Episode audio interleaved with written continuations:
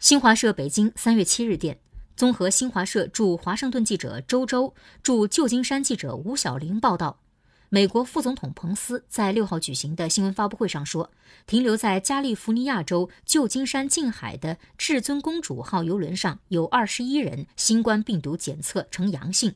最新统计显示，美国新冠肺炎确诊病例已有三百二十九例。美国公主邮轮公司五号晚曾发布声明称，目前至尊公主号上共有三千五百三十三人，来自五十四个国家和地区，包括两千四百二十二名乘客和一千一百一十一名船员。